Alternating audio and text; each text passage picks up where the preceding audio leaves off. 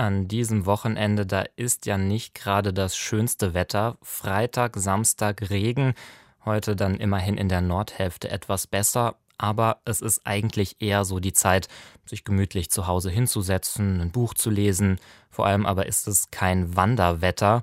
Deutschlandfunk Nachrichtenredakteur Jörg Christian Schillmüller und der Fotograf Dirk Gebhardt, die machen es trotzdem. Die beiden wandern 750 Kilometer zu Fuß quer durch Deutschland von Isenbruch in Nordrhein-Westfalen bis zur Neiße Aue in Sachsen, also einmal vom westlichsten Punkt bis zum östlichsten. Das aber in mehreren Etappen verteilt auf ein ganzes Jahr, jeden Monat immer ein paar Tage. Und dabei gehen sie der Frage nach, wie wir Deutschen eigentlich 25 Jahre nach der Wende leben. An diesem Wochenende sind die beiden auf der zweiten Etappe unterwegs. Die ist noch in Nordrhein-Westfalen. Von Evinghausen bis Monheim geht die, also einmal über den Rhein. Ja, Christian Schillmüller ist jetzt am Telefon. Wo genau sind Sie denn jetzt? Ja, hallo, guten Morgen, guten Tag, Herr Cooper. Wir sind auf der Fähre Niederrhein, also wirklich auf dem Schiff.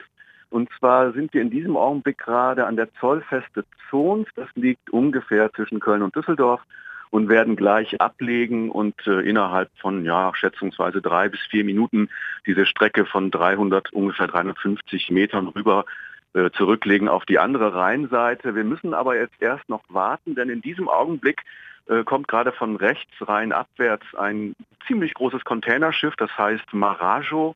Und ich habe vorhin gelernt, dass der sogenannte Längsverkehr nämlich Vorfahrt hat. Und wir als Fähre sind eben der Querverkehr und müssen darum jetzt noch etwas warten und können Ihre Fragen beantworten. Jeden Tag hin und her die gleiche kleine Strecke. Wie gefällt das denn dem Fährmann?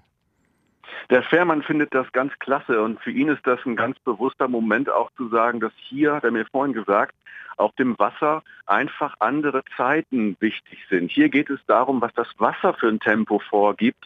Und er berichtete mir auch von Menschen, die also morgens dann mit dem Auto kommen. Hier sind zum Beispiel Berufspendler während der Woche, die rüberfahren von Dormagen äh, auf die andere Seite nach Düsseldorf oder umgekehrt. Und die genießen auch dann diese kurze Auszeit auf dem Wasser. Und hm, vielleicht um diese, diese Stimmung hier äh, zu erfassen, gebe ich mal ganz kurz an den Dirk Gebhardt rüber, den Fotografen, mit dem ich zusammen wandere. Denn dem ist heute Morgen aufgefallen, was hier äh, am Rhein eigentlich für ein Licht ist, lieber Dirk. Ja, guten Morgen, Julian. Hier ist der Dirk Gebhardt. Ja, heute Morgen, als wir ankamen um 10 Uhr, da war es ein ganz klein bisschen diesig, aber die Sonne schien und man hatte so das Gefühl, dass es äh, eher so ein schöner Herbsttag wird.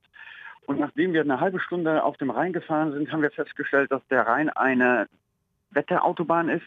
Und zwar innerhalb von drei bis vier Minuten fiel der Nebel äh, aus den hohen Wolkenlagen nach unten und wir konnten eigentlich nichts mehr sehen. Wir hatten knapp ich schätze 25 Meter Sicht auf einmal. Und das bedeutet nämlich für den äh, Schiffsführer, der neben mir sitzt, äh, das ist der Paul Däumers, der muss dann den Radar anmachen, vorsichtshalber. Das heißt, er würde sonst, wie, wie ist so die Sichtweite dann? Wie, wie viel kann er dann sehen, wie sich so die Schiffe anbahnen? Also jetzt ist die Sicht wieder besser und äh, ja, der Rhein ist hier ungefähr 300, 400 Meter breit und äh, es war vorhin schon so, dass man das andere Ufer jedenfalls nicht so gut erkennen konnte, dass man nicht aus Sicherheitsgründen das Radar einschaltet. Und äh, insofern ist so eine Fahrt hier ist äh, immer so ein kleines Abenteuer, weil auch so viele andere Leute immer dazukommen. Wir haben zum Beispiel lustigerweise vorhin äh, zwei äh, Männer getroffen, die äh, ein ähnliches Projekt machen wie wir. Die haben sich vorgenommen, den ganzen Rhein raufzuwandern bis zum Bodensee und haben also äh, das immer am Wochenende angefangen und die laufen dann morgens um sieben los. Und als wir also hier an der Fähre ankamen, da hatten die ihre Etappe schon fertig. Wer fährt denn sonst so mit der Fähre? Wen haben Sie da heute Morgen schon getroffen? Sind das ja gut heute am Sonntag ja wahrscheinlich weniger Berufspendler? Wie wird die genutzt, die Fähre? Also die Fähre wird im Sommer vor allem von Radfahrern genutzt, äh, die diese berühmte zollfeste Zons besichtigen und dann einfach auch rüberfahren auf die andere Rheinseite und im Sommer äh, im Werktags während der Woche auch eben von diesen Berufspendlern. Heute Morgen waren einige Fahrten wirklich nur, ich sag mal, eins, zwei Gäste dabei. Äh, ich habe mit einer Familie gesprochen, das waren Großeltern, die haben ihrer Tochter, ihrer Enkeltochter Sophie versprochen, dass sie ihr diese Fähre zeigen und äh, die sind, glaube ich, äh, Dirk, ich weiß nicht genau wie oft, drei oder viermal gleich hin und her gefahren, weil die Sophie das ganz toll fand. Und die Fähre fährt auch an Weihnachten oder ist da Pause? Ähm, Herr Dolmers, wann haben Sie Pause über Weihnachten? Vom 20. Ja.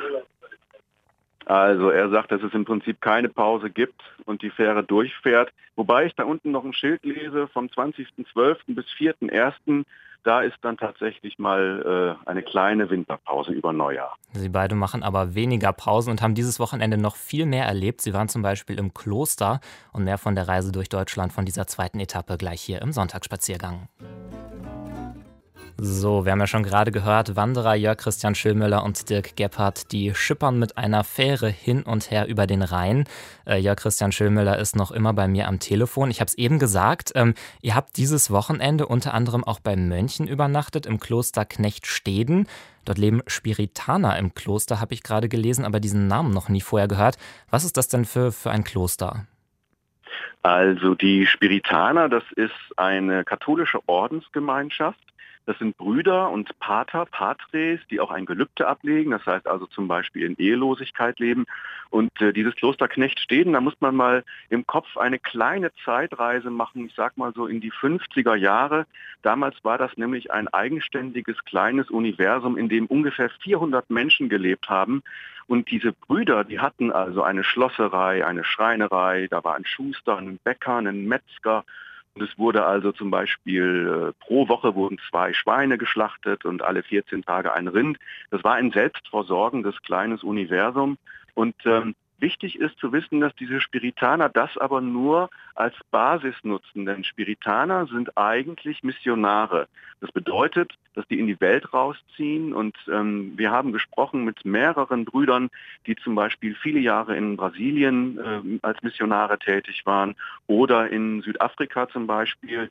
Und jetzt ist aber was passiert, das geht nicht nur den Spiritanern so. Dieses Kloster Knechtsteden ist heute eigentlich eher ein Ort der Stille, sage ich mal. Der Pater Trechtler, der also mit uns die meiste Zeit verbracht hat, der hat es auch ganz deutlich als Altenheim bezeichnet. Denn der letzte Spiritaner ist in Deutschland 1991 geweiht worden. Sprich, die Brüder haben einfach keinen Nachwuchs mehr. Und deswegen ist das Kloster heute sehr still und die ganzen Werkstätten sind leider auch ausgestorben bis auf Samstag, da kann man dann nochmal, wie gestern zum Beispiel, ist dann für uns die Schmiede angeschmissen worden und der alte große Deutz PS-Motor, der früher das Kloster mit Strom versorgt hat. Das war sehr schön und wir haben eben dann tolle Geschichten gehört von diesen ähm, Missionarstätigkeiten.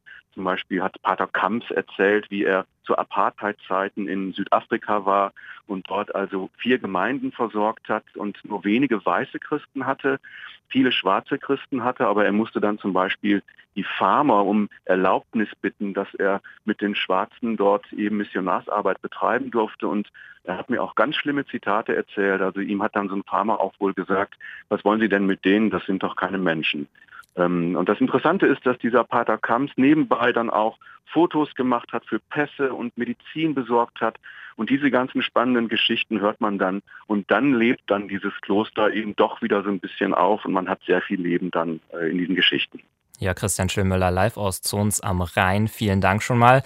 Er und Dirk Gebhardt wandern in mehreren Etappen quer durch Deutschland von West nach Ost.